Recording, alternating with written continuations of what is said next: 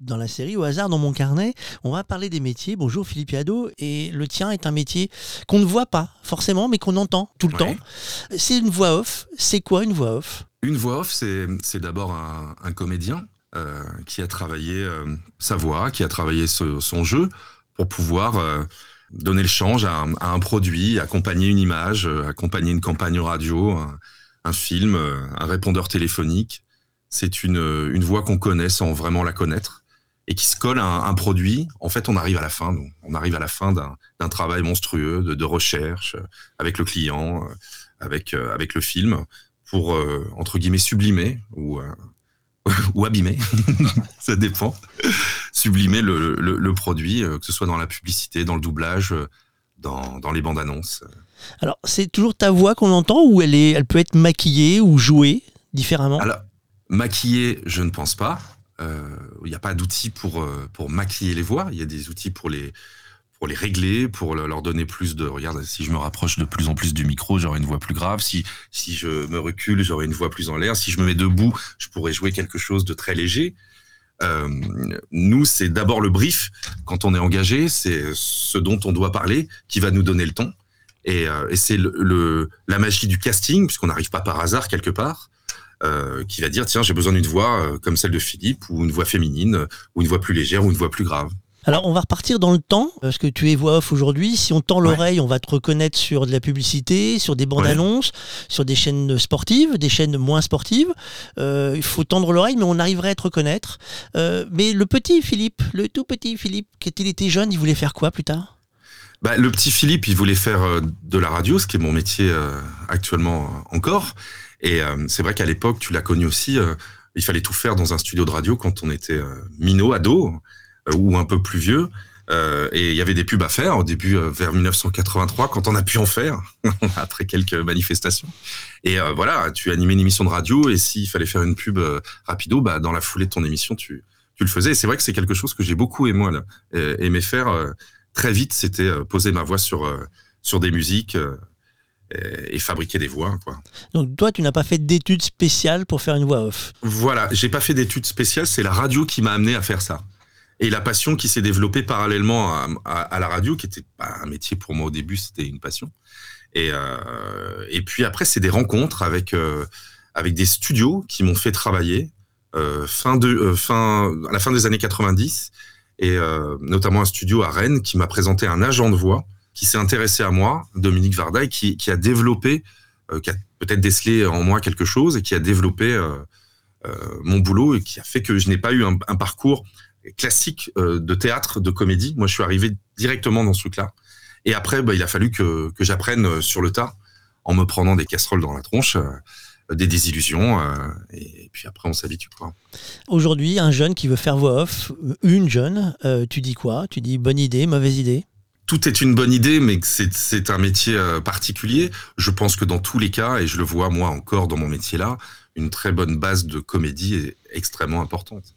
Euh, euh, on peut se retrouver dans des situations avec en duo, en trio, avec des comédiens qui ont une base de, comédie très importante, et on va sonner faux immédiatement. Si c'est pour dire deux trois mots, euh, donner un slogan, tout le monde peut avoir une jolie voix grave, bien montée, ça passera, mais on n'en fera pas un métier. La crise Covid, ça a changé quelque chose au métier de la voix off?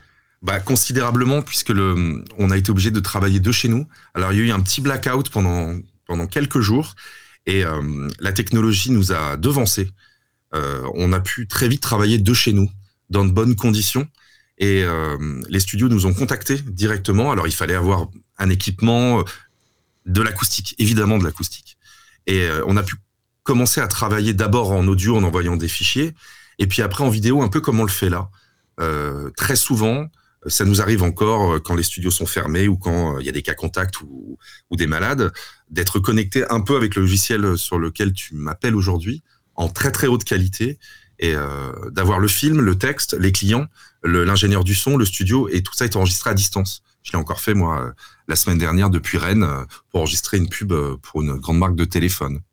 Alors euh, là, c'est le, le- le moment fatidique. euh, tu nous livres un secret de fabrication de Monsieur Philippe Yado. Alors, euh, un secret que tu peux livrer, c'est lequel?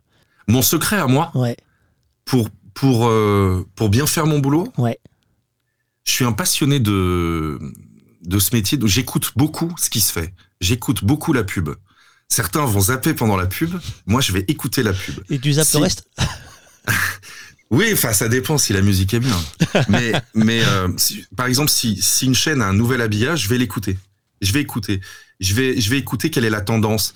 Il y a beaucoup de tendances dans nos métiers. Euh, euh, un moment, ce sera les voix graves, un moment, ce sera les voix un peu détachées du, du, du produit, euh, des voix peut-être urbaines.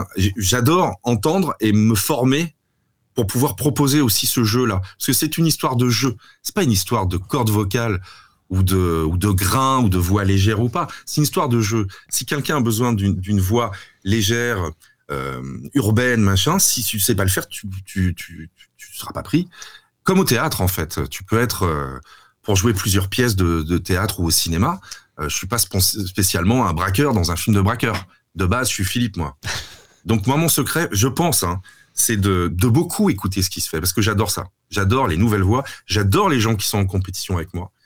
Euh, très régulièrement, je me retrouve avec des, les mêmes dans, en fin fond de casting. J'aime attendre le spot pour entendre pourquoi lui a été pris et pas moi. Ce qui fait que bah, j'apprends, j'apprends systématiquement. Je rogne, je suis pas content, mais j'apprends et j'applaudis. Euh, On va pas changer un caractère. Bah non, pas tout. Un souvenir, euh, le meilleur souvenir pour toi, s'il y en a un qui se détache dans ta carrière de, de voix off, c'est lequel? Il y a beaucoup de souvenirs euh, sympas. Euh, je pense que c'est euh, la rencontre avec euh, Dominique Varda qui, m'a donné ma chance et qui m'a envoyé en gros sur des, castings qui étaient un peu perdus d'avance. C'était à l'époque l'habillage de, des chaînes Canal Satellite. J'étais à la fin, moi, elle avait envoyé beaucoup de gens et je l'ai eu. Et la même chose quelques jours après pour Eurosport, il y a donc 17 ou 18 ans euh, un casting où je dis je l'aurai jamais, j'y connais rien en sport, je suis une bus finie euh, et j'ai été pris. Donc c'est des très bons souvenirs qui m'ont vachement lancé et euh, qui m'ont donné confiance en moi parce que très vite il y a eu beaucoup de choses à faire. Donc je me suis retrouvé dans des studios pro. J'étais assez jeune, mais ça a chargé et voilà, ça c'est des super souvenirs. Après il y a des souvenirs de rencontres, des gens avec qui tu adores travailler, des séances très difficiles, que ce soit côté client, côté nous. Euh, où on a réussi à s'en sortir. Euh, ouais, non, mais il y a très souvent des choses très sympas. Quoi. Et le pire souvenir? Le pire souvenir, c'est d'être pas à niveau dans des séances et de m'en rendre compte très vite que j'avais des fractures et il y a des choses que je ne savais pas faire. Euh, ça m'est arrivé au tout début, ouais, plein de fois. Tu as, tu as déjà été malade pour une session en disant non, c'est pas le moment, c'est pas le moment? J'ai été malade, j'ai eu une extinction de voix. J'y suis allé quand même. Et c'était pas très joli. Ils ont été sympas avec moi, mais j'aurais jamais dû y aller. Oui, j'ai déjà été malade. Oui, oui. Je suis allé euh, en sortie de l'hôpital d'une opération. À l'époque, je faisais Audi. Et c'était hyper important. C'est un pote à moi qui m'a, je, boitais et tout, qui m'a amené. J'étais en short. Euh, et j'ai fait la pub comme ça en tenant la, en tenant la barre. Ouais, un peu galérien, quoi. Ouais, ouais, mais il y a des souvenirs. Euh, les, enregistrements à distance aussi, des choses comme ça qui te tombent dessus. Euh, et d'un seul coup, tu dis non, mais je vais pouvoir le faire, vous inquiétez pas, trouver un studio n'importe où en Martinique et tout. Non, mais c'est assez rock, moi j'adore ce taf, hein. c'est cool quand même. Et un détail technique, ton jouet pour, euh, favori pour travailler, c'est quoi? Alors ça paraît complètement idiot, mais c'est mon casque. Si je m'entends mal, j'arriverai pas à bosser. Donc j'ai toujours mon casque avec moi. Et pour certains ingé je demande un réglage un peu spécial. Alors moi, je viens de la radio, donc c'est vrai qu'on a eu l'habitude d'avoir des sons très compressés. Je dois être euh, handicapé de ça, entre guillemets, et je demande, quand je suis un peu fatigué ou un peu déconcentré, à ce qu'on m'envoie un son euh, flatteur dans mes oreilles et je vais me retrouver là-dedans. Mais c'est souvent mon casque, oui. Donc, ah le, modèle Philippe Yado, c'est un... Oh, c'est le Beyer classique de radio, celui-là. Je DT770. Euh. Ouais, je l'aime bien. Je trouve que c'est un super casque. Alors, il, a quel âge celui-là? Parce que tu, tu, en changes régulièrement Celui-là, il est vieux. mais j'en ai 3-4 ici.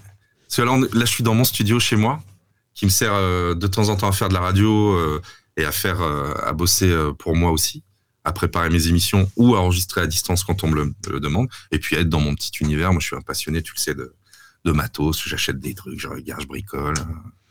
Voilà, j'ai une console Pacifique. Ah oui, en panne. J'ai une petite console. tu regarderas en bas, je suis en train de réparer la lime.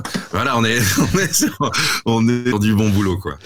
Moi, j'aime bien. Il y a des micros qui me vont pas, il y a des micros que j'aime bien. Et en studio, euh, si on veut contacter Philippe Yado pour travailler, faire travailler sa voix d'acteur, de, d'acteur de, de, voix off ou autre, on le contacte comment? Bah, On le contacte soit via les agences qui me représentent, soit directement. En règle générale, ça passe par les agences qui me représentent ou, ou, ou des studios qui travaillent avec moi en direct. Merci mm. beaucoup, monsieur Philippe Biado. Et monsieur Philippe, petit bonus. On fait comment une voix? On peut avoir une démonstration? Alors on fait comment une voix? Moi j'aime bien savoir pour qui je travaille, à quel endroit je travaille et à quelle heure je travaille. J'avoue préférer les séances euh, le matin, car je sors de mon émission et je suis, euh, j'ai la voix chaude. Pour ce qui est par exemple des bandes annonces, euh, comme je le fais par exemple pour BFM, j'ai le ton il a été validé, on sait ce qu'on fait. Je reçois le texte, en exemple ici, je reçois un texte, on me donne le ton, qui est très souvent un ton pour le coup BFM un peu hard news, et j'exécute ma bande-annonce. Alors, par exemple, j'ai mon texte en face de moi, je vais le lire, j'ai le, j'ai le ton euh, en tête, je vais regarder s'il n'y a pas des mots difficiles, et surtout comprendre son sens. C'est pas, c'est pas de la lecture. Il y a quelqu'un qui s'est, qui s'est emmerdé à l'écrire avant, qui sait ce qu'il va avoir, il y a une image qui est prête j'ai l'habitude de ce produit-là et j'ai déjà eu, j'ai en tête des recommandations qu'on m'a qu'on m'a donné avant sur des fins de phrases, sur la façon de dire euh, le slogan. Et puis après, ça tourne et j'enregistre, soit en direct, soit euh, quand c'est un peu speed, euh, moi de mon côté. Par exemple, son entrée en politique perturbe le début de campagne présidentielle. Comment a germé l'idée de sa candidature? Qui le conseille? Malgré les outrances et les procès, Comment le polémiste a-t-il réussi à imposer ses obsessions dans le débat public?